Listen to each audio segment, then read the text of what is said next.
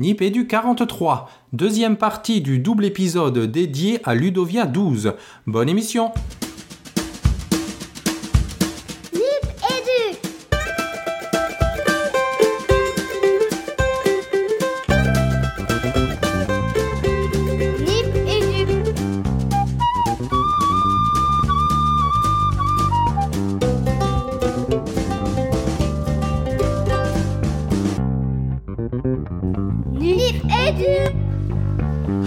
dans Nipédu 43. 43, c'est le deuxième, la deuxième partie du double épisode 42-43 dédié à Ludovia, toujours avec mes deux acolytes.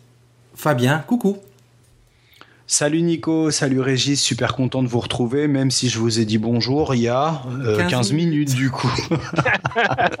On va jouer la transparence Nico, tu penses pas? La transparence, oui, oui, oui, bien sûr. Salut à tous. Salut les poditrices, les poditeurs. Et puis, eh ben, encore une fois, heureux de vous retrouver pour cette 43e, euh, j'allais dire 43e tisane, pas exactement. Mais euh, en tout cas, 43e épisode déjà. Ouais. Donc, transparence, hein, on est en train d'enregistrer en fait l'introduction de l'épisode 43. Il y a 10 minutes, on a fait l'introduction de l'épisode 42. Donc, épisode 43 dédié à Ludovia qu'on va intituler quelque chose comme détournement. Vous avez normalement à l'heure qu'il est écouté le 42 autour d'appropriation. Si c'est pas le cas, coupez tout de suite et allez l'écouter. Et donc dans cet épisode 43, on a mis quelques capsules un petit peu plus pirates, on va dire. Euh, donc petit rappel, rapide, très rapide. Ludovia, c'est l'université d'été du numérique. Elle était à sa 12e édition. Si vous allez du côté de Twitter, hashtag Ludovia12, il doit y avoir des milliers de tweets à mon avis. Euh, donc elle regroupe des professionnels euh, de l'enseignement, elle regroupe euh, des profs, des chercheurs autour de tables rondes, de FabCamp, d'Explore Camp, des industriels aussi, hein, qui viennent présenter et vendre du matériel. Quoi d'autre Fabien? Quoi d'autre? Bah, Si euh, le thème de cette année c'était euh, détournement et appropriation, si le numéro 42 de Nipédu était autour de- du thème de l'appropriation et que l'appropriation était la force, on va aller au travers de ce numéro 43 du côté obscur de la force parce que le détournement, on va voir que bah ça nous a été présenté, tu te souviens euh, Régis lors de la soirée euh, lors de la présentation par euh, par Marie la juge, je crois qui est euh, madame le préfet de l'Ariège comme euh, comme quelque chose d'un petit peu crapuleux ce détournement. Hum, hum, hum, ouais. Mais, mais en même temps, moi, j'ai mémoire d'un tweet de Régis pendant Ludovia où il disait que la pédagogie, c'était l'art du détournement. Ah. Non? Alors là, on cite euh, Madame Catherine Becchetti-Bizot hein, à, à une table ronde et elle disait même euh, qu'elle aimerait bien que ce soit affiché au fronton de la DNE. Donc c'est vraiment une citation. euh, une citation. La pédagogie, c'est l'art du détournement. Nous, on adore. hein, ça pourrait, ça pourrait être dans les hashtags de, de l'IPDU, j'ai envie de dire. Alors, une émission pédagogique et interlope, c'est ça, Fabien? Ouais, euh, je te prierai de rester correct, euh, s'il te plaît. Euh, on va dire ça. euh, en tout cas, elle commence relativement en douceur avec l'intervention d'Amélie Mariota et de Quentin Colombo, euh, Régis. Ouais, c'est ça qui présentait euh, chacun de leur côté des Explore Camp. Alors pour Quentin, autour de la tâche complexe en mathématiques, hein, il nous a d'ailleurs donné quelques exemples, vous allez voir. Alors c'était rigolo parce que il disait, je vous préviens tout de suite, moi je fais des tâches complexes, mais en maths. hein. comme pour nous dire, euh, c'est particulier. Et Amélie, de son côté, Fabien? Alors, Amélie, euh, je ne sais plus. Amélie, c'était autour de la classe inversée, mais avec les élèves qui produisent les capsules. Pardon Amélie, pardon, j'étais pris de, de court. Ouais, c'est ça, création de capsules par les élèves, un des usages qui, euh, qui constitue ces nouvelles pratiques en appui euh, du numérique. Euh, ensuite, on a Marie Soulier. Oh, Marie Soulier, c'était, c'était énorme ces projets. C'est, oh, euh, moi j'étais sidéré quoi de la richesse de ces projets autour de l'éducation média. euh, une véritable Jedi pour le coup, si on est du côté obscur là de la force. euh, oh, incroyable, incroyable Marie Soulier. Ouais, ça, moi, elle m'a fait beaucoup penser. Il y, a, y a eu, il y a un degré d'expertise qui est assez impressionnant. On lui fait préciser d'ailleurs. J'aime bien euh, la réponse qu'elle peut faire dans cette capsule. Elle me fait penser aussi à, à Laurent Economides dans la démarche de cette euh, de cette éducation par, au et pour le numérique, mais, mais avec ce numérique qui fait partie de ton quotidien, du mien, du tien, Nico, de, de notre quotidien à tous. Voilà, cette acculturation au numérique qui est nécessaire pour, euh, bah, pour vivre dans cette société qui vient, pour, euh, pour paraphraser une fois de plus euh, Mérieux et ses comparses. Mais vraiment, il y, a vraiment du level chez Marie. Allez écouter, allez voir ce qu'elle fait. Moi, elle m'impressionne, franchement. Ouais, on était sidérés, c'est clair. Euh, ensuite, Mathias Murbach, donc qui est juge. euh, et donc aussi à la soirée débat d'ouverture, c'était super intéressant et ça va parler aux plus geeks d'entre vous, aux plus geeks d'entre vous parce que il fait étudier, enfin plutôt il fait créer des, des, des procédures juridiques autour d'extraits de Game of Thrones. Donc il prend des extraits de Game of Thrones et ses étudiants ils doivent euh, euh, ben, qualifier ça en termes de, de délit, Mhm. etc. Et vraiment monter une procédure pénale autour de ça, c'était aussi euh, quelque chose de- d'extra. Ouais, ça doit être rigolo ça. Ouais, ouais. Non, c'était passionnant ça. J'ai jamais, moi j'ai pas regardé la série, mais je devine euh, déjà que Oui. Et il donne un exemple particulier justement du, du tout ça, premier ça, s'écoute, ça s'écoute sans avoir regardé la série. Ah ouais, ouais, tout à fait. Ouais. Pas besoin Ouais, de me taper sûr. 5 saisons. De... Non, non. non, non. D'accord. Alors c'est bon. Euh, Fabien, je te laisse enchaîner. Euh, Tu me laisses enchaîner. Bon, j'en parlais tout à l'heure. Jean-Paul Moirot, euh, à qui tu as dédié euh, pratiquement un dossier il y a de ça quelques, quelques émissions, il vient nous présenter ses travaux autour de l'organisation des espaces d'apprentissage. C'est un petit peu son dada. Jean-Paul Moirot, c'est un universitaire. Là aussi, hein, on va du côté du détournement. Vous comprendrez pourquoi en écoutant la capsule. Agréable surprise de le voir là-bas. Je pensais jamais le rencontrer. Et puis, et j'en profite d'ailleurs. Il, il étudie. Il nous parlait dans la capsule le le- l'espace de travail de l'enseignant à la maison. Et notamment autour du fait que ben, souvent c'est pas étudié pour. Il m'a demandé par exemple de lui envoyer des photos de, de mes sapins de Noël, enfin sapins de Noël. Vous savez qu'on a tous des multiprises avec euh, Mhm. 50 adaptateurs sous son bureau. Donc si vous voulez, envoyez-lui Mhm. les photos, il étudie tout ça et pour montrer un petit peu que, que c'est complexe tout ça. Euh, Vanessa Lalo, psychologue scolaire autour de, des jeux euh, vidéo et du serious game, on peut dire ça comme ça. On va le dire comme ça, là les serious games c'est quelque chose où les jeux sérieux, où la ludification, euh, pour ne pas dire la gamification bien sûr, hein, ce qui fera hérisser les poils à, une des autres invités d'une autre capsule, euh, c'est quelque chose qui nous intéresse pas mal en ce moment et on réfléchit peut-être à une émission à venir. C'est ça, ouais. Si vous suivez sur Twitter, vous savez déjà un petit peu.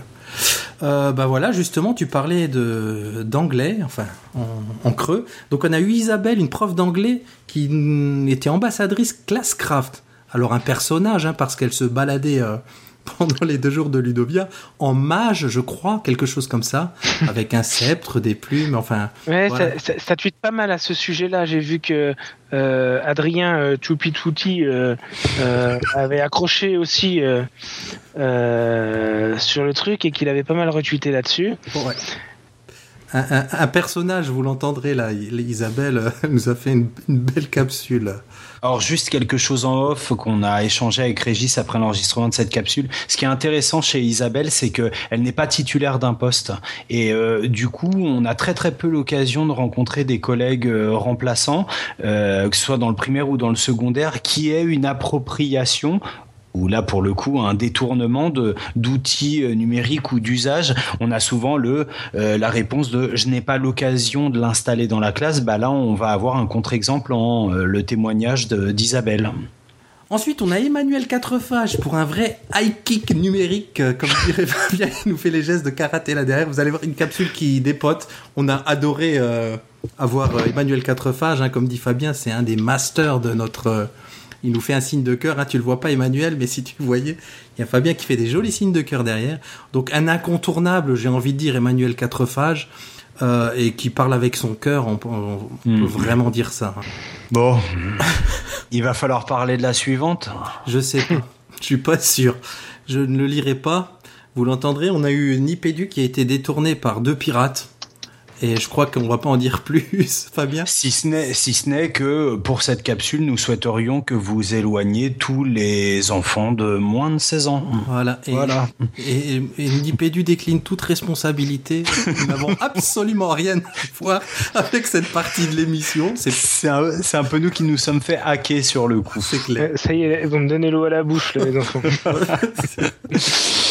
Euh, et donc, on termine euh, par un passage obligé qui, nous- qui nous fait super plaisir. Donc, comme le dit d'ailleurs euh, Fabien dans la capsule, Ludovia c'est eux. Et eux c'est qui? C'est Aurélie Julien et Eric Fourcault qui vraiment avec une énergie folle prépare ça pendant des mois et des mois et on les a vraiment enregistrés à la dernière minute, je sais pas quelle heure il était de la nuit avant de repartir le lendemain, ils ont vraiment tenu jusqu'au bout.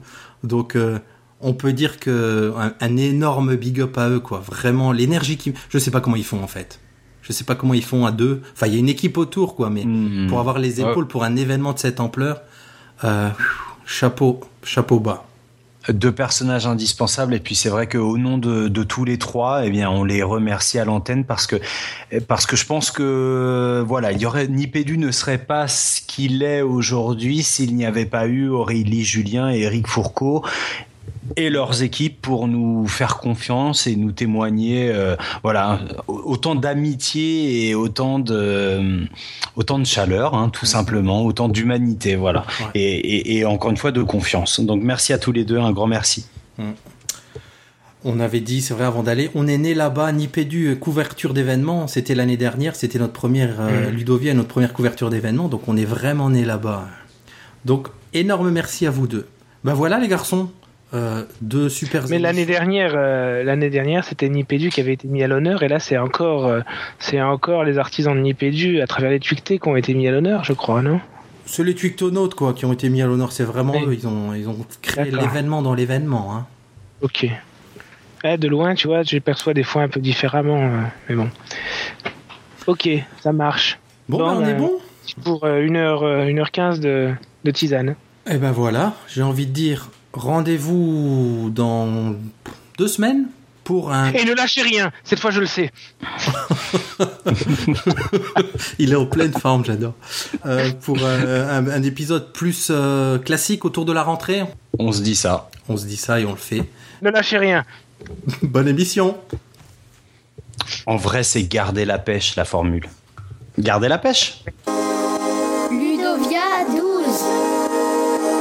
Alors, Régis, il fait beau, il fait chaud, on est bien, pas encore la phase de digestion, et on profite de cette euh, courte période de lucidité cognitive pour, euh, pour aller chercher deux interventions qu'on a entendues, vues ce matin sur l'Explore Camp pardon, de Ludovia 12 en ce mardi 25 août. Alors, c'est Amélie et c'est Quentin qui ont présenté des dispositifs classe des praticiens, comme on les aime, mais on va les laisser se présenter. Alors, Amélie, Amélie c'est qui déjà? Alors, je suis Amélie Mariota, je suis professeure de français dans un collège rural et euh, je pratique la classe inversée, mais euh, je vais un petit peu plus loin ou un petit peu différemment plutôt, euh, puisque c'est les élèves qui sont créateurs de capsules et moi je, je ne suis plus la créatrice des capsules. Quentin, de ton côté, sur ton, ta, ta petite bio personnelle? Euh, eh bien moi, Quentin Colombo, professeur de mathématiques dans le même collège au nord de la Dordogne. Euh, moi, j'ai plutôt euh, expérimenté euh, la tâche complexe euh, à différents stades du, euh, du cursus d'un élève, aussi bien en mode découverte qu'en mode évaluation. Alors, en rentrons dans le vrai concret. On a assisté quelques minutes, hein, on ment pas à nos auditeurs à vos ateliers, on n'a pas tout vu. Mais alors concrètement, qu'est-ce que vous avez présenté par rapport à vos pratiques de classe Amélie? Alors, donc moi j'ai présenté euh, comment euh, pratiquer justement euh, la classe inversée avec les élèves créateurs de capsules, donc quels outils utiliser, quelle démarche, euh, quelle organisation, quelle démarche pratiquer. Et donc euh, il est possible de retrouver euh, tout le déroulé euh, de l'Explore Camp sur mon site. Quentin? Moi, pour ma part, j'ai essayé de montrer euh, à quel point les maths pouvaient être utiles dans des situations concrètes, euh, qu'on appelle euh, dans le jargon pédagogique des tâches complexes. C'est-à-dire qu'on va partir d'une situation euh, et on va essayer de mobiliser aussi bien des, savoir-faire et des savoirs pour pouvoir justement répondre à cette situation. Euh, Amélie, tu nous as parlé de la création de, capsules et plus précisément des élèves auteurs, créateurs de capsules. Est-ce que tu pourrais aller un petit peu plus loin et nous expliquer comment cette création de capsules vient s'intégrer dans tes, scénarios pédagogiques? Alors il y a différentes euh, postures à adopter qui sont possibles.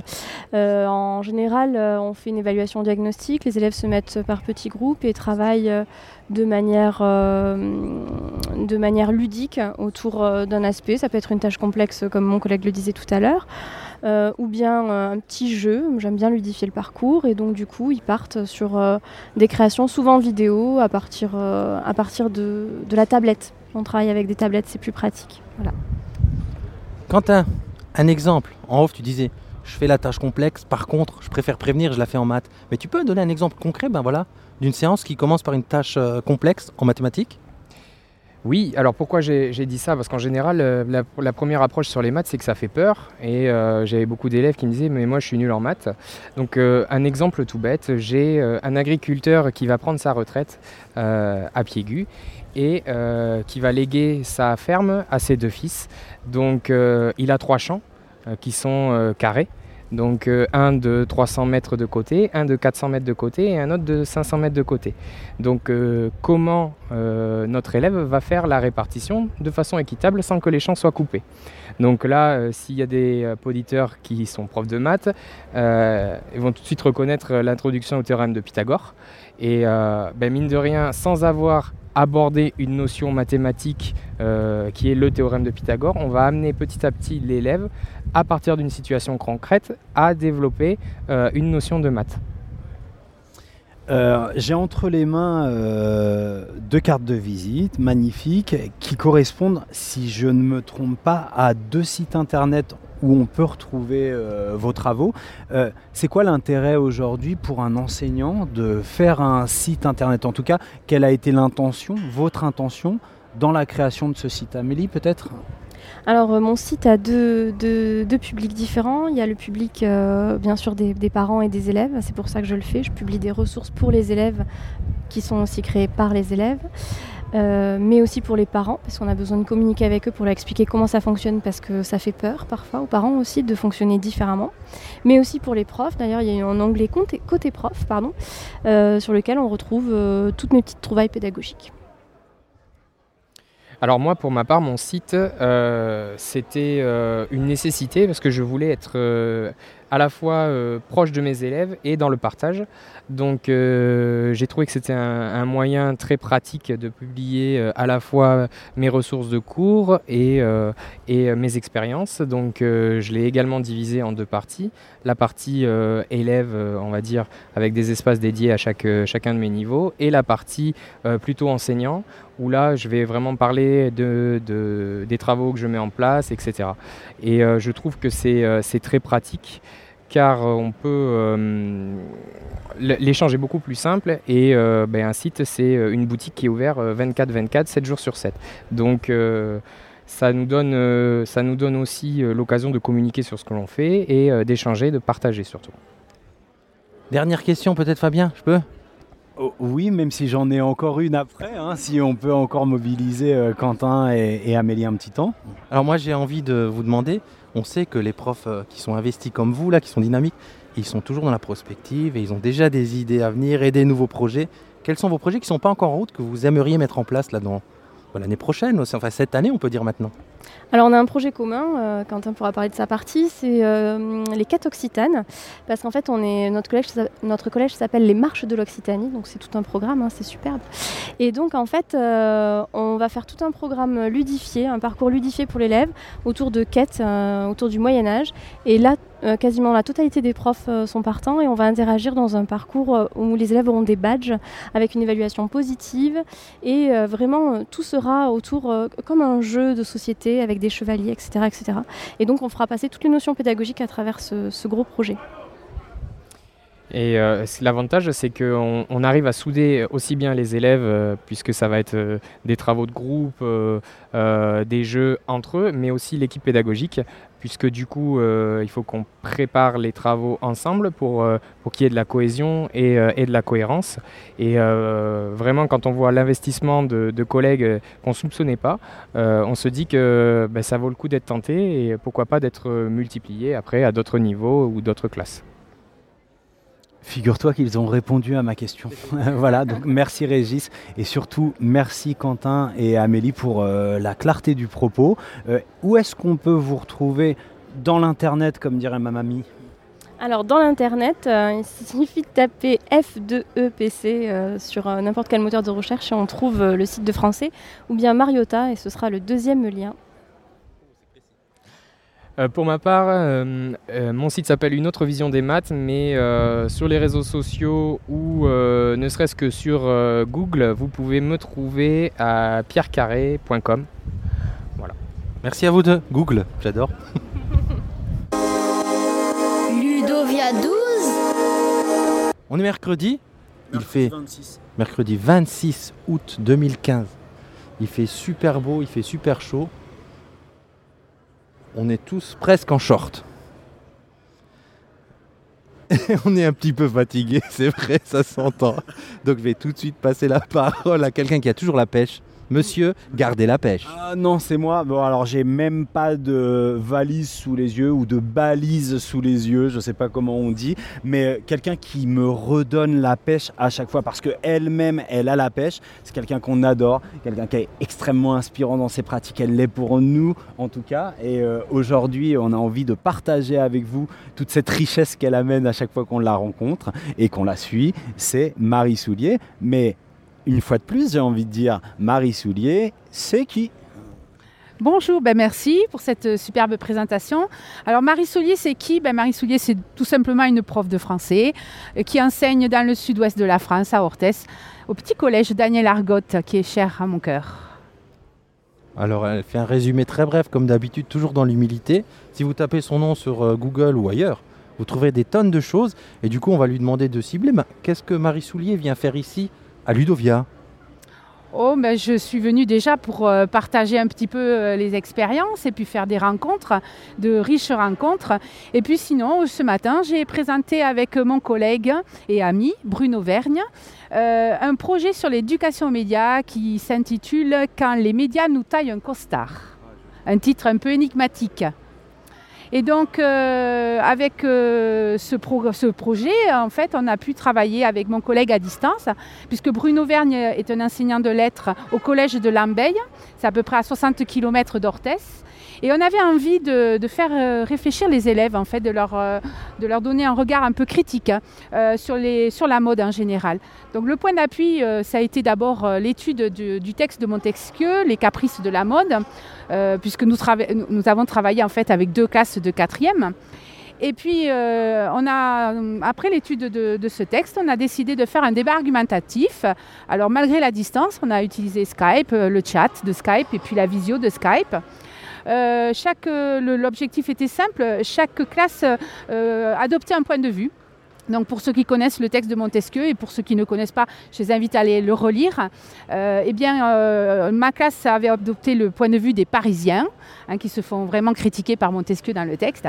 Et puis les élèves de Bruno, eux, bah, c'était les Persans. Donc on a pu travailler l'argumentation comme ça en live. Et puis, bah, bah, parce qu'on est un peu fou et qu'on aime beaucoup travailler tous les deux, on a décidé de continuer en fil rouge tout au long de l'année euh, ce projet d'éducation aux médias. Et on a fait euh, un travail de recherche. Les enfants ont amené euh, sur un Padlet des articles qu'ils allaient piocher à droite et à gauche sur la mode, comment ça fonctionne la mode. Et en, en aboutissement, on a décidé de faire une production. Alors lui a travaillé avec sa classe sur un article, la production d'un article qui est paru d'ailleurs dans le journal La République des Pyrénées dans le cadre de la semaine de la presse. Et ma classe a organisé en fait un- une, une radio en live avec un tweet live. Ça, c'était assez euh, formateur et intéressant parce que les élèves ont dû réagir aux tweets donc postés par les camarades de Lambeille. Voilà, et pour finir, bon, on s'est fait plaisir. On a produit des pubs et on a voulu montrer que nous non plus, bah, on n'était pas dupes, que les médias euh, n'allaient pas nous tailler des costards trop longtemps. Et, euh, donc les élèves ont créé des pubs euh, pour, euh, montrer un petit peu que bah, avaient pris du regard et un regard critique et puis du recul.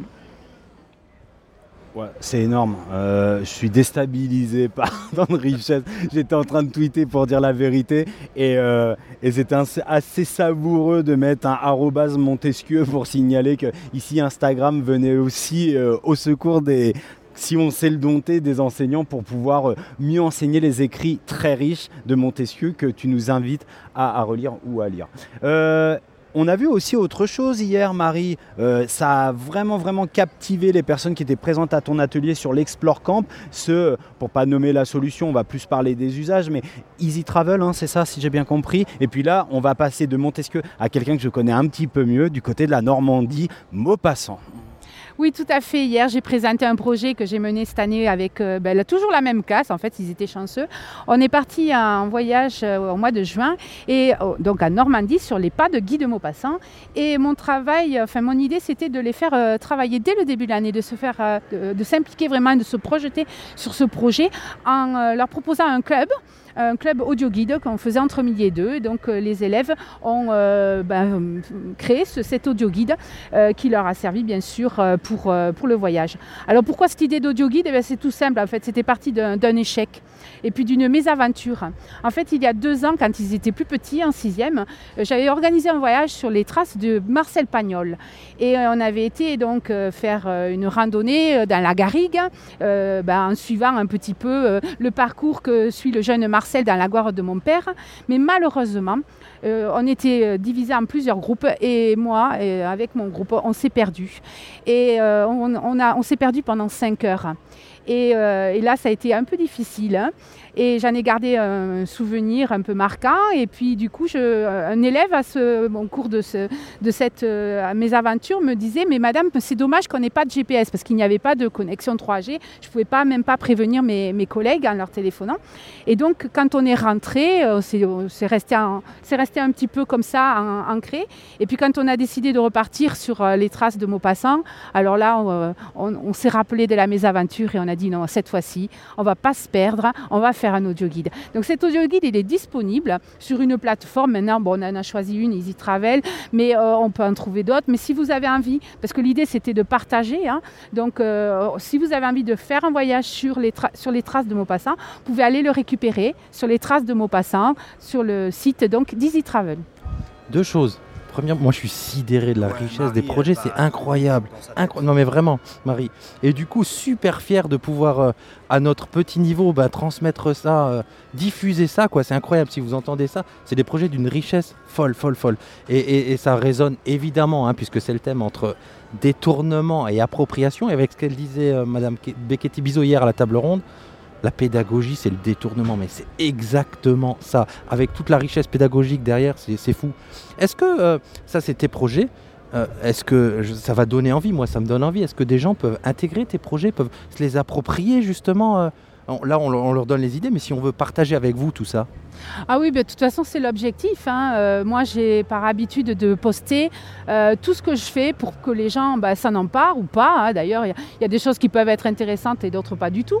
Mais en tout cas, je, donne, euh, partage tout ce que je fais sur le site, sur le blog que, j'ai depuis maintenant deux ans.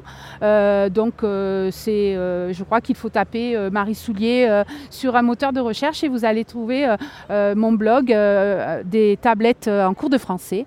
Et là, ben, vous verrez euh, ben, l'audio guide, le, projet média euh, décrit tout à l'heure et, les autres choses que je peux faire en classe. On a l'habitude de, rebondir sur ce qui est amené par les interviewés, Marie. Moi, de t'entendre comme ça et d'entendre Régis, sa réaction, ça m'inspire vraiment quelque chose. C'est que j'ai envie de dire aux auditeurs qui iraient voir ton travail qu'il faut le prendre aussi euh, avec beaucoup de précaution parce que j'ai envie de dire que tu es une experte. Enfin, ce que tu fais, toi, on n'en est vraiment pas tous capables. On en est pour certains très très loin. C'est vraiment pour s'inspirer de tes pratiques. Moi j'aime bien cette anecdote autour, de, comment tu dis, cette, euh, le fait qu'on se soit perdu dans la garrigue. Tu le dis beaucoup mieux que moi ce mot, j'adore quand tu le dis. Mais voilà, on s'inspire de toi, il faut pas faire comme toi. Enfin Régis, je sais pas ce que tu en penses, parce que Marie, elle est très très très très très très loin aussi on tend à ça, mais là, il faut vous dire que c'est genre demain, euh, si je me mets au basket, je jouerai pas comme Jordan. Demain, si je me mets au numérique, je ferai pas tout de suite des trucs comme Marie Soulier. Oui, oui, et l'idée derrière ce que tu dis, je pense, c'est aussi de dire, il faut pas que ça, ça nous empêche de faire des choses. On se dit, les gens font des choses incroyables, il faut que ça inspire, c'est ça. Mais là, on a l'exemple parfait, parfait. Oui, euh, c'est très important ce que vous venez de dire parce que d'abord, je voudrais dire quelque chose. Euh, J'ai la chance d'avoir maintenant dans ma vie un peu plus de, temps libre aussi, ce qui me permet, euh, puis mon mari est très compréhensif, ce qui me permet bien entendu de, bah, de me consacrer pleinement à mon travail. Et euh, il faut aussi préciser euh, à nos auditeurs que je travaille euh, avec le numérique depuis pratiquement le début de ma carrière. Donc moi, j'ai une grande pratique, j'ai beaucoup d'expérience. Et c'est vrai, vous avez raison, sur le blog, quand on y va, ça peut effrayer. Je crois qu'il faut être modeste, il faut piquer quelque chose, peut-être même un dixième de ce que je propose. Et puis surtout, ne pas hésiter à me contacter pour avoir, bah, je pense, des explications en direct. Moi, je, suis tout à fait heureuse quand on me contacte et qu'on me demande conseil. Et je, vra- vraiment, j'insiste là-dessus, il faut y aller progressivement. Et surtout, oui, euh, si vous allez sur mon blog, il faut bien vous dire que c'est le fruit d'un travail de plusieurs années. Pour rebondir là-dessus, une anecdote parce que ça fait toujours bien. Je me suis retrouvé en animation pédagogique un jour à faire créer des capsules avec des collègues. Ils avaient le choix de la solution et certains collègues ont voulu euh, se tourner vers euh, Potoun. Et je savais que Marie euh, avait un peu la main sur Potoun. Je lui ai envoyé un tweet pour avoir une réponse. Et pendant l'animation péda, j'ai eu la réponse de Marie. Donc elle est disponible aussi. On n'en abuse pas, mais je pense qu'elle peut, peut répondre à votre question. Elle est, c'est quelqu'un de génial qu'on adore. Marie, on adore te retrouver et on adore euh, découvrir tes nouveaux projets. Toi, tu tournes à la fibre optique hein, dans ta tête. C'est vraiment un truc de malade. Merci, merci pour ce que tu es, ce que tu nous apportes à tous. Ben, merci beaucoup et puis euh, merci pour, euh, pour ce magnifique projet euh, Nipédu. Je suis euh, euh, fidèle euh, à votre podcast et je trouve que c'est une idée géniale. En tout cas, merci beaucoup. Merci Marie. Ludovia 12 Première soirée euh, passionnante sur Ludovia 12, donc on est toujours le lundi 24 août, tu me confirmes ça, euh, ça. Pépito? Et euh, ce soir, on a, euh, on a assisté à une intervention extrêmement intéressante qui nous a vraiment titillé. C'est celle de Mathias Murbach. Donc euh, Mathias Murbach, nous on le connaît un peu mieux euh, ce soir. Vous ne le connaissez peut-être pas et il va se présenter. Alors Mathias Murbach, c'est qui? Alors j'ai 35 ans, je suis euh, enseignant euh, vacataire à l'université Lyon 3. C'est une, euh, une activité secondaire pour moi. Mon activité principale, je suis juge et j'ai été avant policier pendant 10 ans. Et donc j'interviens à l'université pour faire des enseignements de droit avec la vision pratique de quelqu'un qui est juriste professionnel, soit en tant que policier, soit en tant que, que magistrat. Alors, nous, on a assisté, malgré les petits déboires techniques, à la présentation de vos cours, enfin ce que vous proposez à vos étudiants, notamment autour de Game of Thrones. Et est-ce que vous pourriez nous en dire plus, sans spoiler évidemment d'événements importants de Game of Thrones? D'accord. Alors le, le principe de ce cours, c'est comment donner aux étudiants une vision pratique de la procédure pénale. En droit particulièrement, on a toujours un enseignement qui est très théorique autour des grands principes. Euh, c'est très ennuyeux et c'est souvent très décalé de la réalité. Et donc l'intérêt de ce cours, c'est de partir de petites scénettes, de, morceaux choisis de la série et euh, de montrer aux étudiants comment on va construire une procédure, une enquête de A à Z euh, à partir de, ces extraits de, de série. On démarre sur la saison 1, épisode 1, la chute de Brandon Stark d'une tour de Winterfell. Et donc les étudiants vont apprendre à passer du fait brut, une scène qu'ils ont vue, à la qualification juridique. Donc qu'est-ce qui s'est passé Est-ce que c'est une infraction ou c'est pas une infraction Quels sont les cadres d'enquête que j'utilise Et essayer de construire une procédure comme ça. Et donc on, alterne des moments où les étudiants travaillent de leur côté de manière asynchrone, avec des séances en classe virtuelle où on est tous synchronisés et on, on les fait travailler en groupe, le groupe des policiers, le groupe des magistrats, le groupe des avocats. On leur euh, envoie une vidéo, on les envoie sur des forums et on voit comment ils gèrent euh, cette, euh, cette vidéo. Et puis après, on récupère tout le groupe et on fait un débriefing pour apprendre justement des savoir-faire professionnels. Une super scénarisation euh, pédagogique qui nous nous a donné envie d'être étudiant en droit, hein, pas vrai Régis. Euh, je vais reprendre tout de suite une question euh, qui t'a été posée par euh, Fabrice Marot, qui faisait partie euh, ce soir de l'auditoire, autour de la question de, de l'exploitation de ces petits films dans le cadre de cette scénarisation euh, pédagogique et notamment de la question des droits d'auteur. Euh, moi j'ai bien aimé la réponse, je voudrais qu'on puisse la partager avec les auditeurs. Alors, la réponse est euh, et c'est une question qui est extrêmement compliquée à gérer, toutes ces questions de, droit d'auteur, de propriété intellectuelle. C'est des questions qui ne sont compétents sur la question que les initiés, donc les spécialistes de la matière, et c'est des questions qui sont un peu à géométrie variable, parce que selon la, nationalité du produit de base, l'endroit où il est hébergé, le public qui le, visionne, on est sur des législations différentes. Ce qu'il faut avoir en tête, c'est euh, à quel public est destiné euh, le, cours, le support, et, et quelle est l'utilisation qu'on en fait. Si jamais sous couvert de cours, on va détourner toute une série et qu'on va donner en accès libre à, un public indéterminé, là, il y a clairement une atteinte au, droit d'auteur. Si jamais vous prenez une séquence de 30 secondes d'un épisode de série et dans un contexte pédagogique euh, où vous êtes sur un portail avec un accès limité de quelques étudiants, avec une qualité d'image qui est dégradée, euh, vous permettez à ces étudiants de, visionner cette scène, mais comme prétexte pour un apprentissage pédagogique, il n'y a pas d'atteinte au droit d'auteur et, et à la série, à la propriété intellectuelle je rebondis sur un autre aspect euh, qui était vachement intéressant autour du e-learning, sur les stratégies que vous mettiez en place, parce qu'il n'y a plus ce feedback euh, direct avec les étudiants. Vous disiez même que même en visio, ben, vous n'avez pas le, retour vidéo. Quelles sont ces stratégies et comment on peut gérer ça? Alors c'est une grande difficulté, c'est qu'on a une grande solitude. On ne sait pas si l'étudiant est encore présent, s'il est en train de, faire autre chose, de regarder la télé ou de regarder Facebook, s'il a complètement décroché. Alors sur les classes virtuelles, on a des systèmes où on demande régulièrement à l'étudiant est-ce que vous avez compris? Et ils peuvent avec un petit bonhomme lever la main ou ils ont un petit signe vert OK ou un petit sens interdit qui leur permet de dire s'ils suivent ou s'ils suivent pas. Mais c'est pas suffisant. Donc après chaque séance, on leur fait faire euh, de manière désynchronisée quand ils veulent un, QCM en temps limité. Ils peuvent y accéder qu'une fois où il y a une note et ça permet de voir ce qu'ils ont acquis et compris et comme ça on voit si on peut continuer ou s'il faut revenir en arrière. C'est toute la différence avec un cours en présentiel où on voit à la tête de l'étudiant si jamais il a compris, s'il a suivi ou s'il a décroché. Alors, une dernière question, euh, Mathias, on sait que tu es pressé. Euh, est-ce que tu as d'autres projets, d'autres envies peut-être de scénarisation pédagogique qui reprendraient un petit peu cette ingénierie que tu as proposée au travers de l'intégration de ces scènes de, Game of Thrones? Des idées, j'en ai. Après, il faut que je, trouve l'opportunité de, les créer. Euh, je me dis qu'on pourrait peut-être faire aussi des cours en partant de jeux vidéo. Euh, on a aujourd'hui des plateformes de jeux extrêmement ouvertes. Je pense par exemple à, GTA où on, peut faire beaucoup de choses.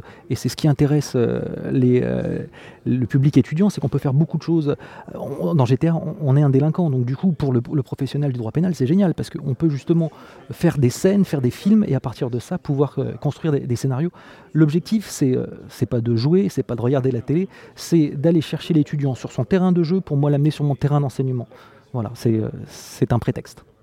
Le, pitch est génial, on l'a tweeté d'ailleurs, ce truc il est génial, cette idée de l'emmener sur son terrain par ses entrées à lui. Ah, vous verriez nos têtes à tous les deux, là, on a envie d'y être et on a envie de suivre euh, Mathias Murbach. Donc peut-être sur un compte Twitter à venir ou en tout cas tu vas nous dire où est-ce qu'on peut te retrouver ou retrouver une partie de tes travaux peut-être dans l'internet, comme dirait ma mamie? Dans l'internet, sur mon Google on trouvera pas mal de choses que j'ai faites. Et puis sinon à l'université Lyon 3 où je fais des interventions et je fais mes cours. Bah, grand merci pour cette intervention, ça nous a vachement plu. Merci beaucoup. Merci. Merci Mathias. Ludovia 12 Donc toujours à Ludovia 12, on a la chance de croiser en vrai quelqu'un dont on vous a déjà parlé dans Nipédu, dont le blog est vachement intéressant. C'est Jean-Paul Moirot. Et donc, on va, la première chose qu'on va faire, c'est qu'on va lui demander de se présenter à nos auditeurs. Jean-Paul Moirot, c'est qui? Alors, Jean-Paul Moirot, c'est essentiellement un enseignant, c'est son ADN, alors, qui a un parcours euh, bah, qui n'est pas la ligne droite. J'ai commencé prof de de STT, disait-on à l'époque. J'ai enseigné, euh, je commençais à Limoges, et ensuite j'étais très rapidement nommé dans un lycée qui formait des designers, le lycée La Martinière d'Hydro de Lyon, et j'enseignais la, gestion. Et puis actuellement, je suis euh, directeur adjoint de la faculté de droit virtuel de Lyon, donc je suis pour le moment à l'université. Peut-être que dans un temps futur, je serai ailleurs, ça, je ne sais pas. Alors, une autre question qu'on voulait euh, vous poser, Jean-Paul, c'est le pourquoi de votre présence ici à Ludovia aujourd'hui? Alors ma présence, euh, elle est, euh, je suis blogueur invité. Alors Ludovia invite certaines personnes qui sont férues de numérique, de, pédagogie. Alors je suis là à ce titre et puis pour animer quelques ateliers, en faire la synthèse et puis pour bloguer. Et est-ce que vous pourriez nous parler, alors nous, nous on suit de, de près vos travaux, en tout cas de vos rapports de travaux sur via votre blog. Et ça parle pédagogie agile, vous venez de parler de design. Alors, le, design, je ne sais pas si je suis l'expert en design, euh, j'y ai enseigné, mais je ne suis pas designer de formation. Euh, moi, mon, objet de, recherche, si on peut dire comme ça, depuis au, moins dix ans, c'est de travailler sur la notion d'espace. Alors, j'ai utilisé euh, maintes méthodes, j'ai travaillé dans, les mondes virtuels, j'ai fait des, recherches, ce qu'on appelait l'INRP à l'époque, l'actuel IFE, j'avais travaillé sur les scénarios de pédagogie embarqués. Et à l'heure actuelle, donc, je travaille plus précisément sur la notion d'espace, la notion de corps. Pour moi, l'espace, c'est un espace unique qui est à la fois l'espace physique et l'espace bon, qu'on peut qualifier d'espace virtuel. Et il me semble, mais ça serait à prouver, que les enseignants exercent leur talent dans l'un et l'autre sans qu'on puisse faire de distinction. Et on vit encore sur, euh, je crois, ce, ce contresens de considérer qu'il y aurait une pédagogie qui s'exerce dans les mondes réels, les établissements, l'école maternelle, l'école primaire, le collège, le lycée, l'université, puis au-delà les, centres de formation. Et puis il y aurait la pédagogie qui s'exercerait dans les mondes numériques. Alors si ça a été peut-être vrai à une époque, ça me paraît difficile de le soutenir maintenant, au sens où on va, avoir besoin pendant un certain temps de numérique, dans un certain temps de non numérique, on va l'exercer dans l'établissement, on va l'exercer dans le virtuel. Donc la naissance d'un espace unique, l'espace de formation. Alors se pose la question quand même euh, de l'exercice de notre métier. On va l'exercer dans un établissement physique, on pourra l'exercer à son domicile, ce que vous faites probablement pour euh, Nipédu. Et c'est pareil pour le virtuel, il y aura l'espace euh, personnel, hein, les EPA ou les Personal Learning Environment, et puis tous ces espaces institutionnels. Alors la question, c'est de savoir comment on agence ce réel, ce virtuel on a un, gros programme, hein. on a parlé design, on a parlé espace, pédagogie agile, parce que c'est dans ce contexte-là qu'on vous a découvert euh, sur l'antenne de Nipédu au travers d'un dossier que nous avait présenté euh, Régis. Euh, où est-ce qu'on peut vous retrouver ou retrouver vos travaux, en tout cas, Jean-Paul? Alors, sur mon blog, moirojp.wordpress.com, vous pouvez voir mes travaux sur, sur mon portfolio vous pourrez le trouver en ligne en tapant euh, sur Google, par exemple, Moiro e-portfolio. Et puis, je publie encore euh, sur, euh, à l'ancienne méthode dans, dans des revues papier. Hein, il m'arrive assez fréquemment de, de, publier. Donc, on peut retrouver l'ensemble de, mes réflexions sur ces supports qui sont extrêmement hétérogènes. Mais je, voudrais préciser dans, ces recherches, ce qui m'intéresse plus particulièrement maintenant, c'est le domicile. Parce que le domicile de l'enseignant, c'est un lieu qui est extrêmement complexe, qui est peu exploré. Or, on y exerce une activité de plus en plus forte euh, et de plus en plus féconde. Or, les, domiciles euh, sont peu adaptés, parce qu'on y exerce en même temps une activité privée, une activité sociale et une activité professionnelle. Donc, ce que j'aimerais lancer à terme, ça serait une réflexion justement sur cet espace qui est le domicile en invitant des designers, on revient à ce terme, savoir qu'est-ce qu'ils peuvent faire comme euh, proposition mobilière et immobilière. Alors par mobilier, c'est quel type de, euh, quel est le statut de la chaise, quel est le statut de la table, quel est, euh, doit-on continuer à apprendre en étant assis de façon droite sur une chaise et en posant le, le document, la ressource sur une table? Alors c'est probablement vrai, mais est-ce que c'est tout le temps vrai, ça je ne sais pas. Et puis les propositions immobilières qui renverraient plutôt au constructeur. Lorsqu'on crée des, des résidences, quand on est en ville, quand on crée des maisons, comment la concevoir dans un environnement que je qualifierais de 2.0 si, on regarde, on est encore dans des structures relativement anciennes. C'est une prise, on ne pense pas au courant faible, les maisons ne sont pas équipées de, prises euh, RJ45. Quand on a des, étages, euh, comment on fait pour relayer le Wi-Fi et comment on fait pour, euh, pour agencer cette vie privée et cette vie professionnelle? Donc autant de questions qui pourrait euh, intéresser une communauté élargie qui serait constituée par des enseignants, qui serait constituée par les représentants des collectivités locales, parce qu'il faut bien aussi penser le, lycée en plus du, du, domicile, qui pourrait intéresser les philosophes, qui pourrait intéresser des universitaires. Alors j'aimerais dans mes rêves, euh, bah, sinon les plus fous, je pense que c'est assez raisonnable de pouvoir constituer une base en ligne de réflexion commune sur cette question d'espace. Bon, vous l'aurez compris, on est dans la réflexion vraiment au vol et dans le pragmatisme aussi, c'est ce qui est intéressant. Allez vraiment lire euh, Jean-Paul Moirot, euh, c'est passionnant. Merci Jean-Paul pour ces quelques minutes accordées euh, au micro de Nipédu. On espère euh, vous retrouver très bientôt. Eh bien, merci à vous de m'avoir donné ce, cette occasion de m'exprimer sur mon domaine de prédilection qui est l'espace de formation.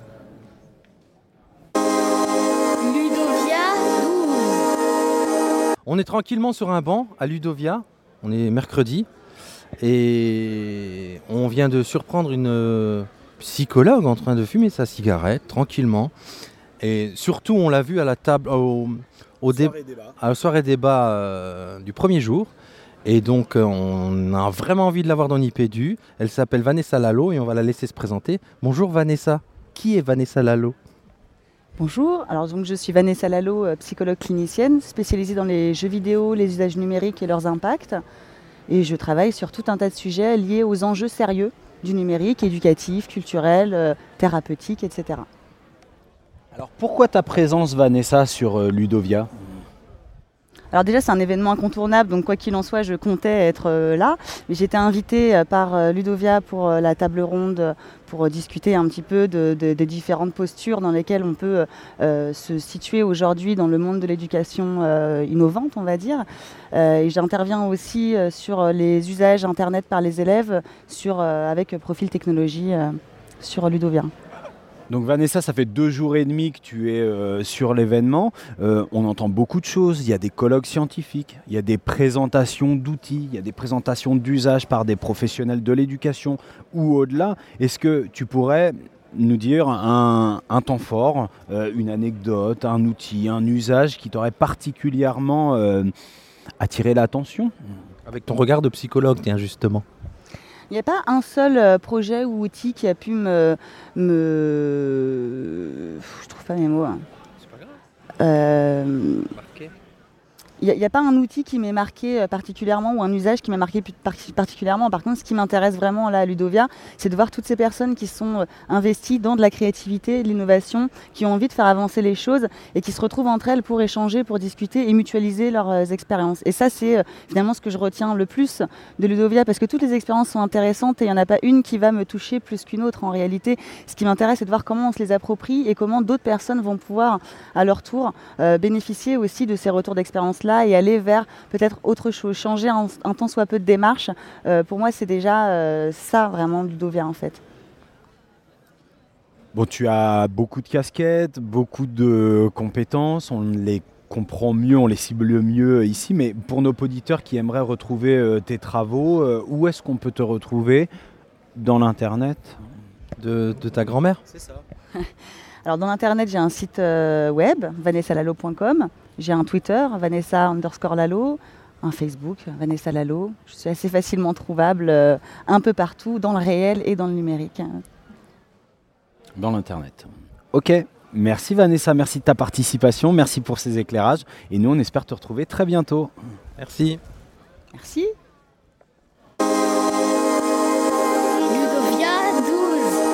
Alors, salut Régis. C'était nul. Le pire lancement de l'histoire. Non, non, viens le refais, c'était bien. Salut Régis. Salut Fabien, on est où là? Alors là, on est toujours à Ludovia, Régis. Je pense qu'on est encore le mardi 25 août. Euh, une soirée un petit peu particulière parce que c'est une soirée lounge qui célèbre, je crois, les 1 an du compte euh, et du CNU de la DNE. Donc, euh, Happy birthday. Yeah, Happy birthday du CNUM. Euh, et puis, voilà, au gré des échanges qui peuvent avoir lieu sur ce genre de, de petit temps festif, on a rencontré quelqu'un qui nous a passionnés, qui était présente aujourd'hui sur l'Explore Camp. C'est Isabelle. Mais moi, je vais me taire et je vais laisser Isabelle parler euh, pour qu'on sache déjà, Isabelle, c'est qui? Well, hello. Je m'appelle Isabelle, je suis prof d'anglais, je travaille dans l'Académie de Toulouse. Je vais et je viens dans différents établissements. Et je suis ici à Ludovia pour euh, présenter un logiciel, enfin une, une plateforme en ligne qui s'appelle Classcraft et que j'ai découvert ce printemps et qui m'a absolument convaincue.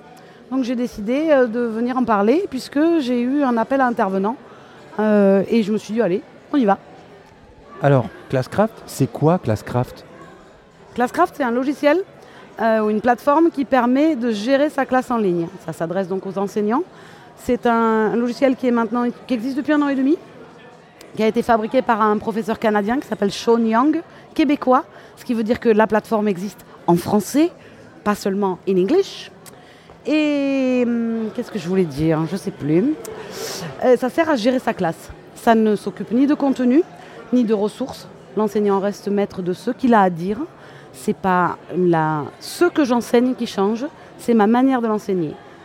Classcraft transforme ma classe ou mes classes en un jeu de rôle géant où chaque euh, élève devient un personnage du jeu, gagne des points, perd des points, meurt, ressuscite, aide ses camarades dans son équipe, euh, change de costume, a des petits animaux familiers.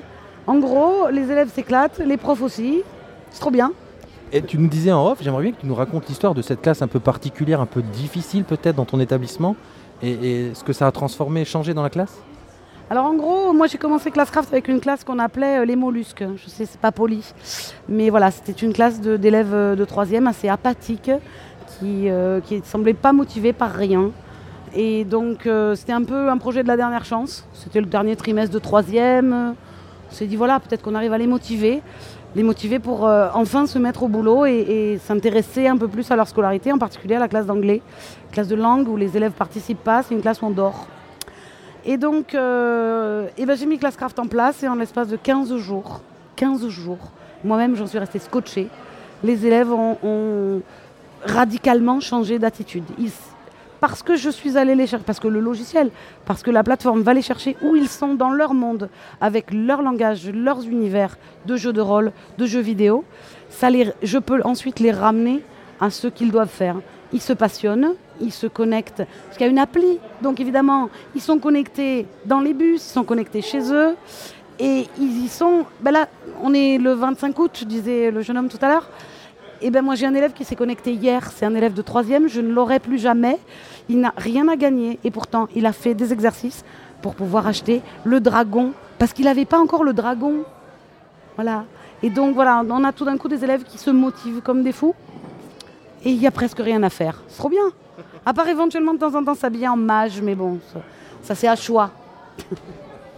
Euh, Moi, je ne sais que dire, si ce n'est euh, comment toi tu as découvert euh, Classcraft? Merci Facebook. Voilà.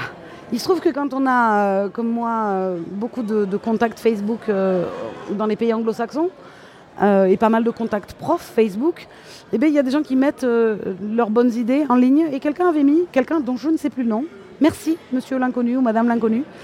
Et donc j'ai cliqué sur le post, j'ai ouvert le site, je me suis inscrite, c'est gratuit, j'ai oublié de dire, c'est gratuit. Et je me suis inscrite en tant que prof et j'ai commencé à comprendre. J'ai passé mes vacances de février à jouer avec des faux élèves, avec des fausses classes. Et le lundi de la rentrée des vacances de février, j'ai demandé, enfin j'ai annoncé à mon principal que j'allais faire ça, s'il n'y voyait pas d'inconvénient. Et voilà, pof, on a démarré. Et voilà. T'es es, en train de nous dire que c'est magique là, on n'y croit pas.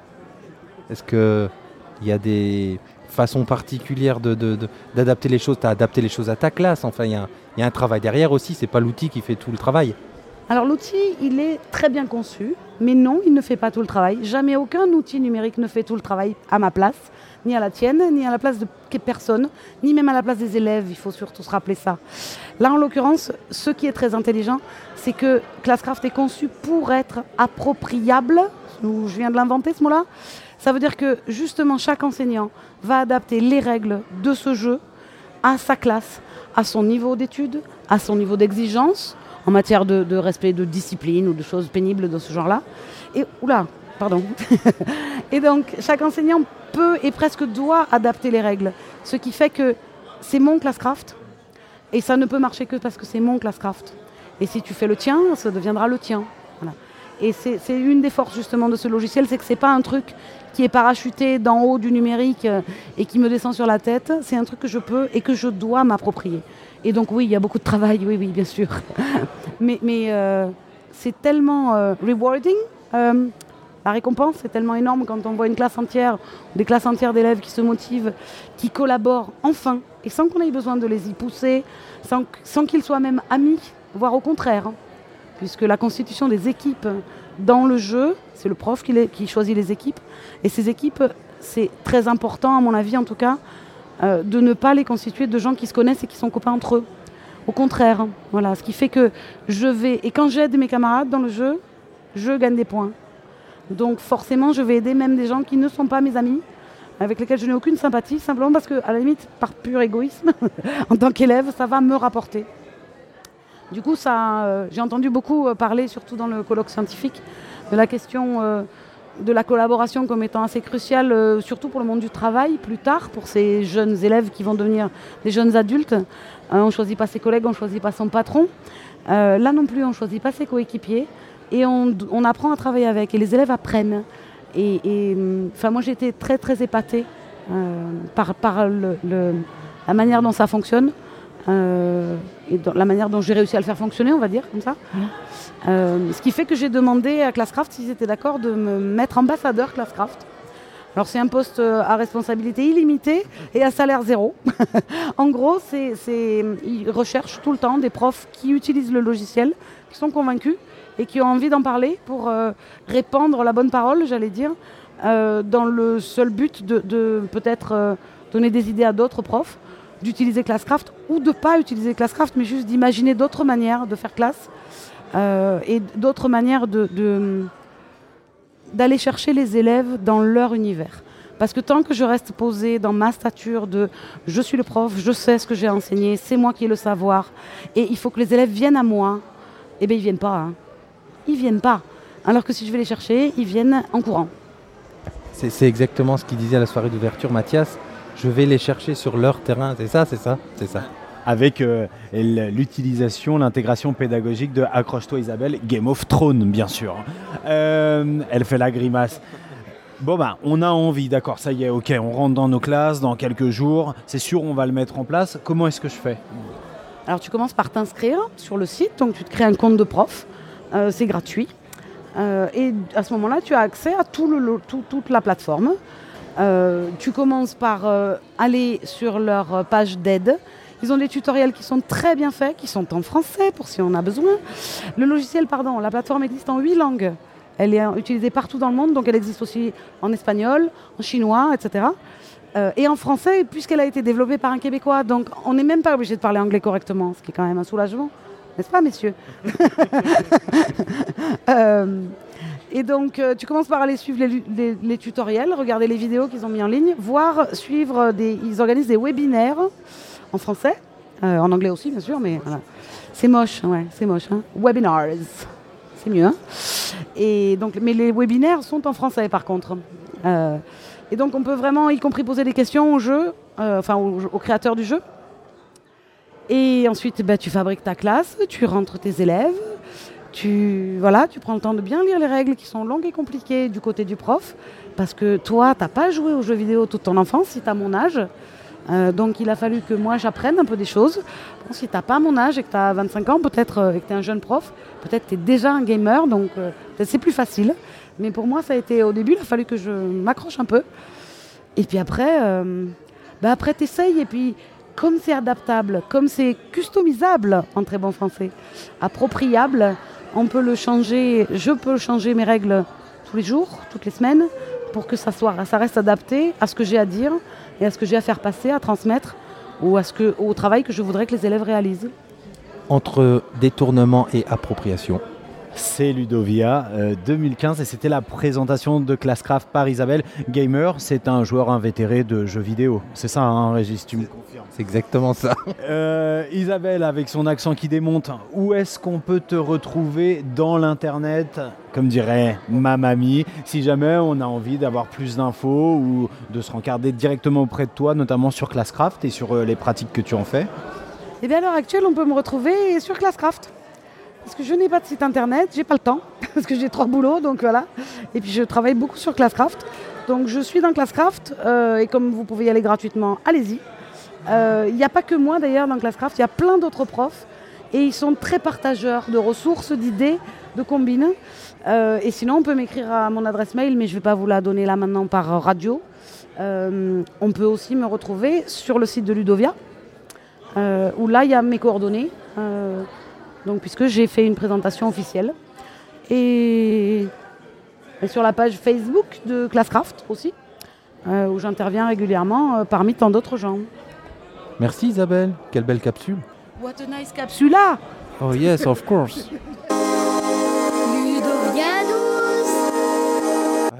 comme d'habitude, et comme on le dit à chaque fois, on est toujours à Ludovia 12. On est sous vraiment un beau soleil là cet après-midi. Et on a quelqu'un qu'on voulait avoir depuis longtemps, que là pour le coup on peut dire que même si on le voit pour la première fois, on connaît bien, vraiment bien, hein, et qu'on a vraiment envie de vous faire découvrir pour plein de raisons, vous allez l'entendre, c'est Emmanuel Quatrephage. Mais Emmanuel, pour ceux qui ne connaîtraient pas, qui est Emmanuel Quatrephage Bon alors Emmanuel Quatrephage, c'est E4phage, c'était euh, Quatrephage tout court sur Twitter déjà. C'est un animateur qui est devenu euh, professeur des écoles, qui est devenu directeur d'école et euh, voilà là qui, euh, qui a beaucoup vécu dans le sud-ouest et puis qui, est parti dans l'Ain tenter une autre aventure liée toujours à de la direction d'école et à du numérique. Voilà, ça c'est Emmanuel Quatrephage. Euh, c'est quelqu'un qui a aussi une casquette de consultant, qui a démarré consultant pour certaines administrations et puis de formateur numérique en tout genre, donc avec beaucoup de pratiques, mais bon, plus ou moins euh, bloguées, plus ou moins euh, racontées avec euh, des tablettes, avec des ordinateurs, du déploiement Xubuntu euh, et du déploiement Abuledu pour lequel j'avais eu un label internet en 2007, du déploiement iPod mais très court, de l'utilisation des premiers iPads, de la tablette Samsung Tag, donc tout ce qui sortait en fait ça passait par ma maison et forcément par ma classe, voilà, ça c'est l'idée générale. Et puis un jour, voilà, je me suis arrêté parce que euh, mon portefeuille a dit stop et, et j'ai dit euh, pourquoi ne, pas utiliser qu'une tablette? Donc j'ai essayé avec la tab et j'ai essayé euh, l'iPad et puis est arrivé l'ère post-PC pour moi avec l'iPad point barre.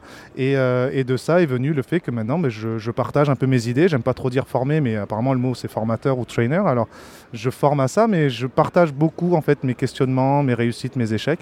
Euh, et dans ce sens-là, je suis dans un programme euh, Apple Professional Development euh, qui va en parallèle de, mon activité de professeur des écoles et directeur accessoirement. Il a répondu à 17 questions en une fois, trop fort. Mais on va le faire rebondir. Alors moi, j'aimerais, euh, j'aimerais dire aux auditeurs, voilà, l'importance d'un Emmanuel Quatrephage dans, euh, j'ai envie de dire, dans ma, dans ma professionnalité nu- versant numérique, hein, parce qu'il fait vraiment partie de cette première vague d'impulseurs sur, euh, sur Twitter. Il s'est fait beaucoup plus discret, mais c'est vraiment un, inspirateur. En tout cas, ça l'est pour moi. Moi, je suis très content d'être avec lui. Aujourd'hui, on voulait vraiment avoir des, éclairages, en tout cas, ton sentiment, euh, Emmanuel. On a fait récemment un, épisode avec les profs experts de chez Microsoft et on est toujours en train de se questionner, de chercher auprès des, professionnels concernés des réponses sur comment est-ce qu'on gère cet entre-deux où aujourd'hui des opportunités euh, professionnelles peuvent être offertes par, euh, par certains industriels, certains éditeurs. On sait la neutralité à laquelle est euh, chaque, fonctionnaire. Donc toi, tu es un petit peu dans un cadre différent, je crois, aujourd'hui. Voilà, comment est-ce qu'on communique quand on est euh, Apple, euh, tu nous expliqueras, hein, ATP, euh, je connais mieux les, les APD pardon, ou, AED, qu'est-ce que ça implique à ton avis, comment est-ce qu'on doit se positionner Voilà, dis-nous tout ça, dis-nous ce que c'est que cette vie, cette double casquette un petit peu. Alors déjà les, les sigles et les noms, euh, alors moi je connais pas trop les autres marques, mais euh, donc chez Apple il y a un programme qui s'appelle Apple Professional Development (APD), dans lequel donc ça c'est le nom du programme, dans lequel il y a plusieurs types de, métiers, dont celui de Apple Education Trainer, qui est pas un emploi en soi, qui est un, complément en fait. Il n'y a que les professeurs qui sont en poste euh, de, de, de professeur, de la maternelle jusqu'au post-bac, qui, qui puissent intégrer. Donc APD c'est le programme. AET, c'est le nom de l'homme. Et à côté de ça, il y a aussi euh, un programme qui n'est pas commercial, qui est le programme Apple Distinguished Educator, qui est mondial et qui, lui, permet de, de, de créer un réseau de partage et un réseau de production de contenu numérique et contenu pédagogique euh, qui est complètement à part de la, de, de- la formule formation et de la formule, euh, on va dire, euh, euh, placement, de, placement de produits. Euh, parce que clairement, l'AET, donc euh, le- le- le trainer, le, formateur, lui, il arrive pour dire voilà, vous avez eu un choix fait par vos chefs d'établissement. C'est pas à vous de dire telle marque est mieux qu'une autre, c'est pas à nous non plus. Par contre, comme il y a eu ce choix de la part d'élus, de la part de chefs d'établissement et par proviseurs, principaux, etc., il faut bien à un moment donné que vous l'utilisiez. Donc nous, on arrive à ce moment-là, c'est tout. Nous, on arrive. Et moi, je le vis bien, euh, je suis fonctionnaire et je le, je le vis bien parce que euh, c'est légal. J'ai un cumul d'activités euh, qui a été accepté. Je suis, alors c'est pas une certification, mais je suis agréé par, par la marque et, ça a été accepté par, par ma hiérarchie. Et donc, cette casquette, c'est comme en fait, vous prenez un professeur lambda qui a sa classe, qui est aussi formateur à côté. Tous ceux qui ont le CAFIPEMF ou les, les certificats comme ça, ils le vivent à mon avis très bien. Ils sont à la fois profs et à la fois formateurs. Sauf que là, on l'est, oui, pour, pour un type de, de- de produit, mais qui ne nous enferme pas. Voilà, ça c'est pour euh, l'explication euh, un peu dans le texte. Après, comment, comment le vivre euh, ben, C'est assez simple. hein. Il, suffit, il suffit juste de ne pas mélanger les choses. C'est-à-dire que si, si vous êtes dans, dans un programme d'une seule marque, mais que vous avez vécu et testé que cette marque-là, à mon avis, c'est pas pas du tout votre place. Il n'y a pas du tout. Enfin, moi, à la limite, si c'était ça, je j'aurais même pas démarré. Là où j'ai démarré ici, c'est que j'ai testé plein de choses. J'ai même je continue à travailler avec plein de produits, même si sur les réseaux, c'est surtout le côté Apple qui ressort, mais je continue à bosser sur plein de produits.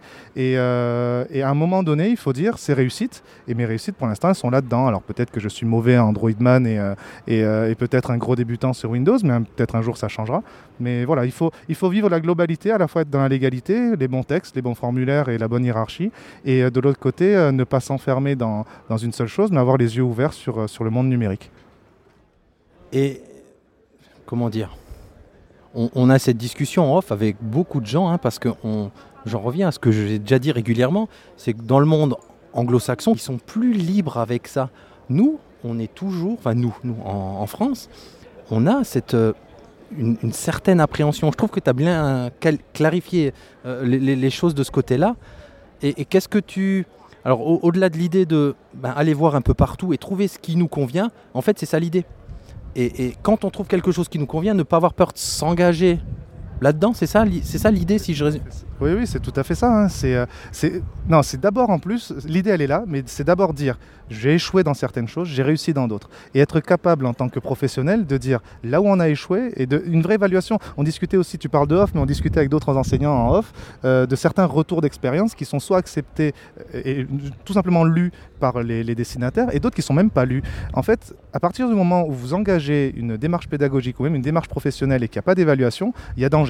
Sauf que là, la démarche, elle part bien du fait que j'ai échoué sur certaines choses, je ne suis pas bon là-dedans, donc je ne vais pas devenir formateur là-dedans. Jamais je serai formateur Linux, hein, qu'on soit bien clair, parce que j'ai essayé, je me suis planté. Par contre, j'ai réussi dans un autre domaine, qui est le domaine du- de la mobilité, du post-PC que j'adore mettre sur les réseaux, mais bon, je, chambre beaucoup ceux qui, ceux qui ont des PC, mais euh, je, les aime beaucoup, j'ai un HP à mon bureau, il n'y a pas de souci. Mais euh, je veux dire, j'ai échoué dans le dans le PC Time et donc maintenant dans, dans cette ère-là, je me sens plutôt à l'aise et on me demande de partager, ben, j'y vais. Demain, on me dira tu arrêtes de former, tu arrêtes de partager euh, à Ludovia, tu feras pas de Fabcamp. Je viens pas. Voilà, moi, voilà, il faut, il faut être capable de dire professionnellement, je suis bon là et je suis mauvais là et pourquoi?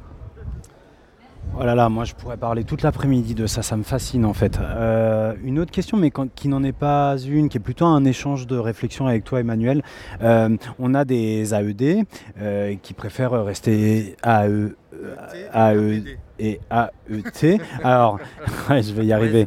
Ou ADE, non euh, Oui, un- oui, ADE. Voilà, on a des ADE qui préfèrent rester euh, discrets et notamment, en tout cas, c'est quelque chose qui nous a été dit en off parce que ça peut fermer des portes.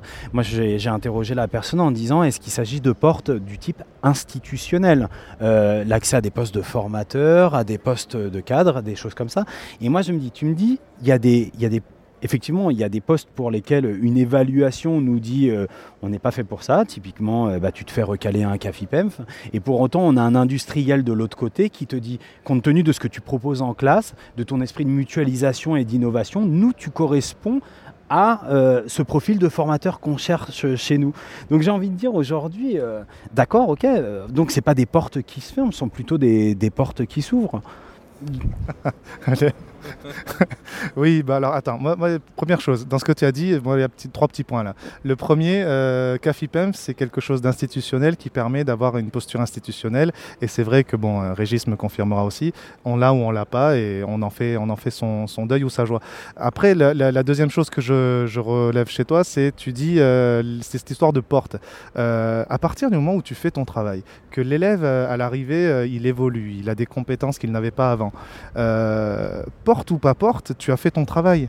C'est-à-dire que moi, je, alors un, parallèle euh, là qui me vient comme ça, on n'ira pas dire à un ouvrier, bah, écoute, euh, aujourd'hui tu as utilisé euh, l'outil, l'outil machin, alors que l'outil truc était prôné par ton chef, mais avec l'outil machin, tu as réussi à sortir le produit qu'on te demandait et dans le temps qu'on te demandait. Moi, à mon avis, le chef, il va arriver, il va dire, bon, ben, tu m'as sorti le produit, tout va bien.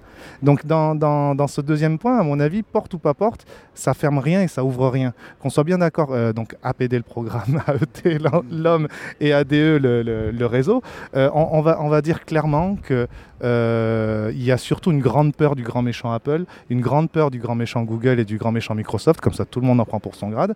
Euh, et ces grands méchants-là sont pas à mon avis des grands méchants, mais sont un peu, comme tu disais tout à l'heure, un, modèle qui n'est peut-être pas assez compris, euh, américain, anglo-saxon, enfin vous l'appelez comme vous voulez, mais ce, sont des, modèles de réussite entrepreneuriale qui font peur et qui font très peur. Et cette peur-là, euh, ben, elle sera présente hein, chez les enseignants, chez les institutionnels, chez la hiérarchie. Voilà, ça c'est grand dommage. Enfin c'est ce qui est dommage.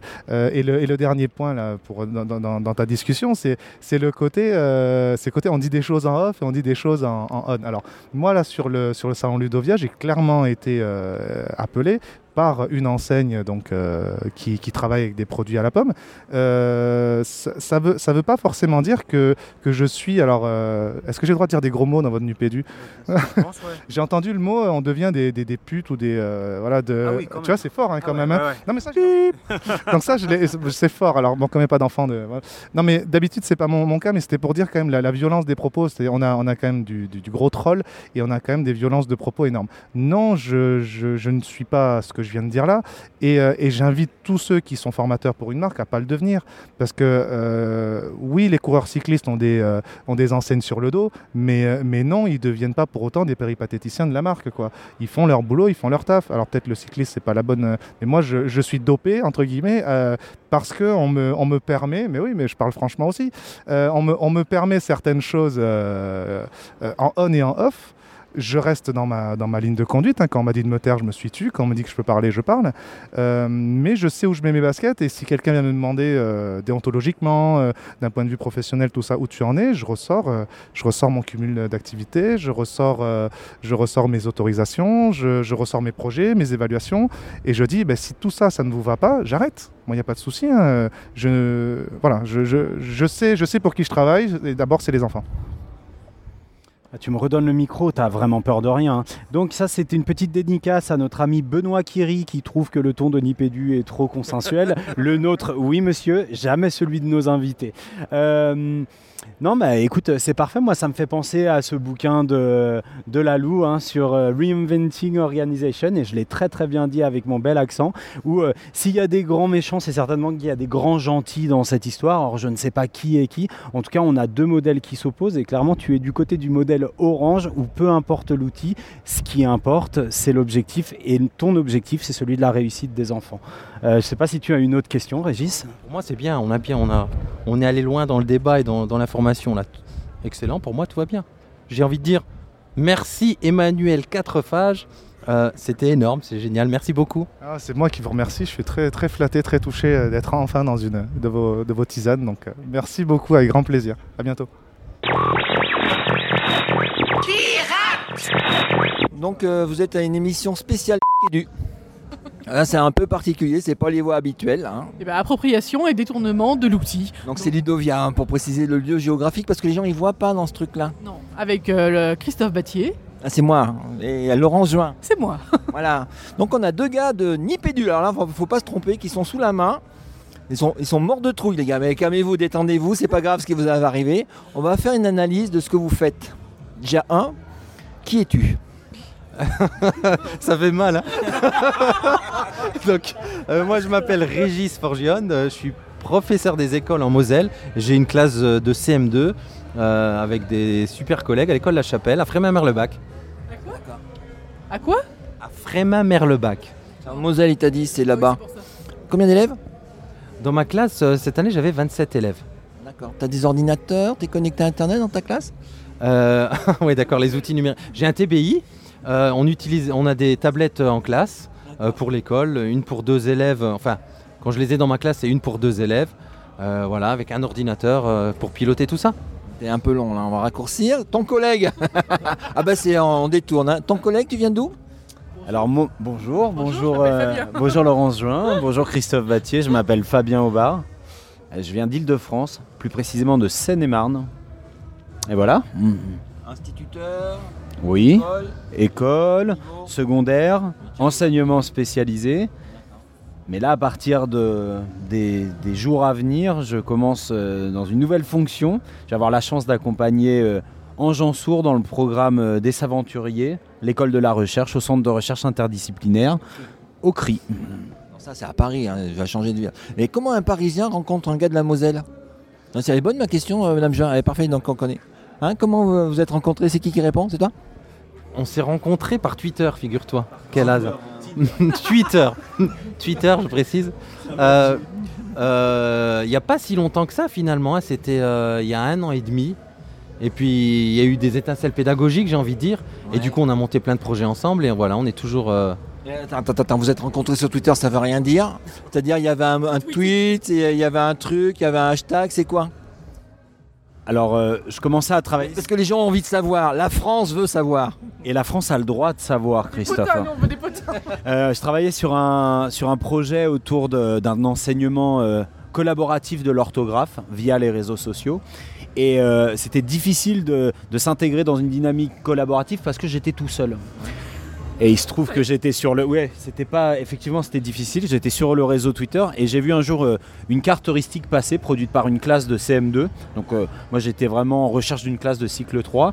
Et euh, cette carte heuristique, elle recensait les différents homophones grammaticaux qu'on peut voir dans cette, au cours de cette année de CM2. Et elle avait été produite par, par la classe de, de Régis. Donc, je suis rentré en contact avec lui comme ça pour savoir si voulait bien me suivre dans cette idée un petit peu euh, folle de, de ce projet de, d'enseignement collaboratif de l'orthographe. D'accord. Donc ça c'est la rencontre. Et comment dans votre développement euh, personnel, vous en êtes arrivé à faire des podcasts euh, machin euh, et du? Faudra que je coupe tout ça. On s'en fout au montage. Ouais. Euh, euh, Attends, attends, attends, c'est monté le truc là?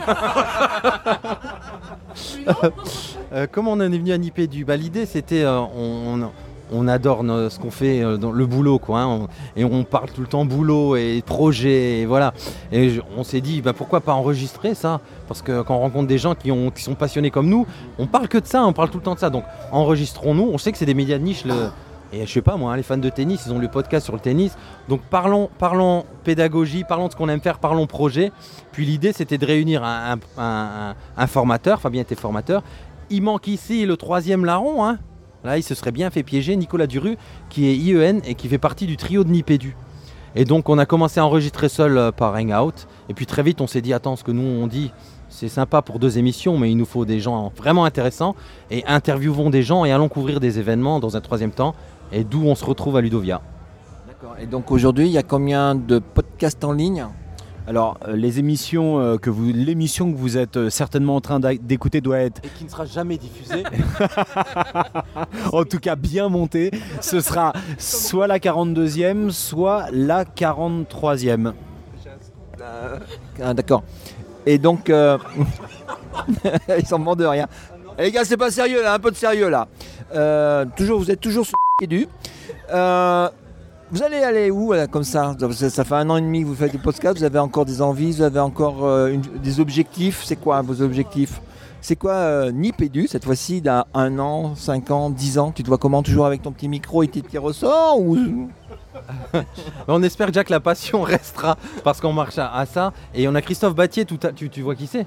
Qui nous disait tout à l'heure qu'il faut penser à ça à long terme. Et c'est vrai qu'on va essayer de, bah, de, de- comment dire, de faire perdurer les choses parce que c'est ce qu'on a envie de, de- de- on a envie de continuer et de rencontrer des gens comme vous là justement. Euh, c'est ça qui nous motive aussi quoi. Le- L'important dans Nipédu, c'est les gens qui sont à l'intérieur, c'est pas nous quoi. Et nous tant qu'on rencontre des gens passionnés, ça nous donne la pêche, donc ça peut durer super longtemps ouais. On garde la pêche comme dirait. On garde la pêche. Et toi, tu tournes aussi à la pêche? La- euh, non, ni la pêche ni le whisky, mais pour répondre à la question qui, voilà, qui, est, quand même ultra intéressante, l'idée c'est. euh, L'idée en termes de développement, parce que tu, tu nous as engagé sur cette voie du développement euh, personnel et professionnel, c'est de montrer, en tout cas moi c'est mon envie, mon ambition, c'est de montrer aux enseignants qui sont bourrés de talent. En fait, euh, ils sont juste immenses, énormes.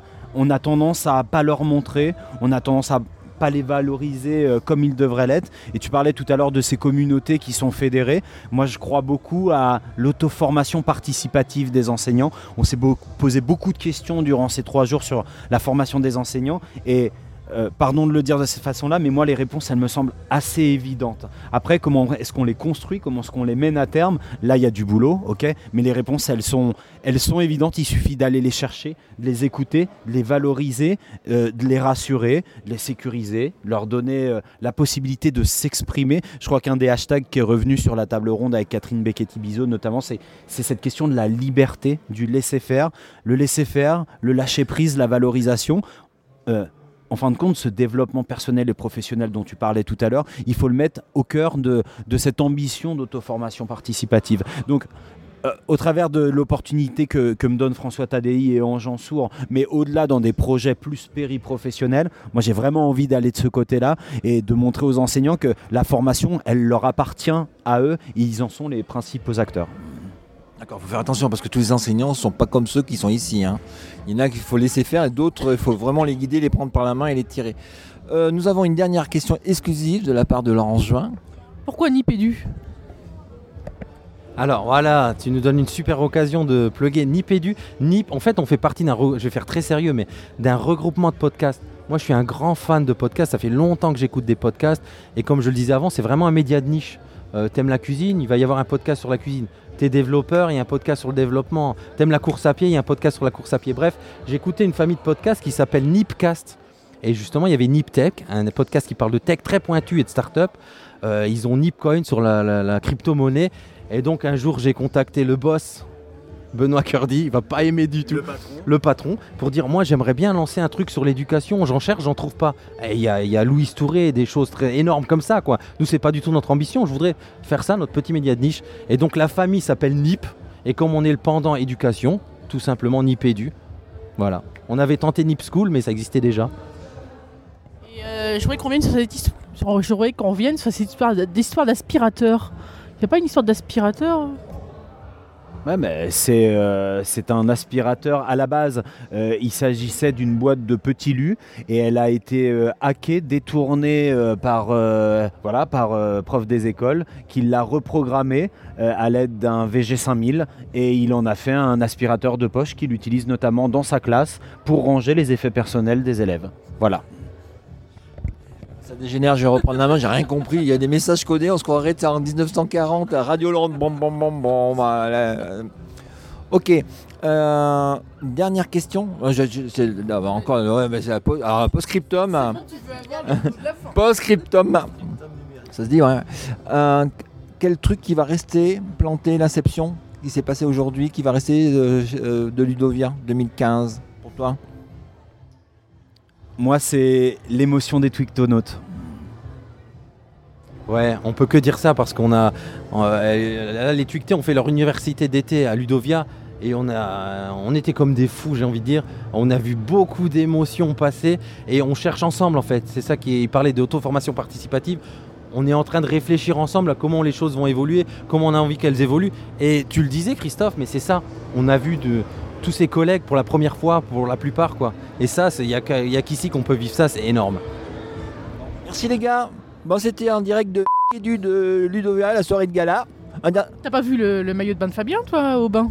Je suis pas allé au bain cette année, je t'ai dit, j'ai pas le temps, j'étais exploité hein, dans cette université d'été, j'en reviendrai plus. Ils couperont cette petite scène ou euh, ou on restera sur du appropriation, détournement? Aucune idée, Bah, je vous laisse- euh, ils font ce qu'ils veulent. Merci les gars, à la prochaine. Hasta siempre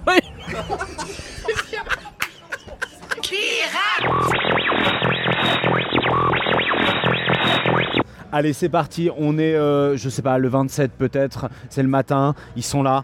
Ah, ils sont trop beaux. Les yeux sont grands ouverts. Les sourires sont tirés. Enfin, ils sont euh, allongés jusqu'aux oreilles. On est content de les avoir. On a eu la primeur du thème de cette année sur Educatis quand on les a rencontrés tous les deux.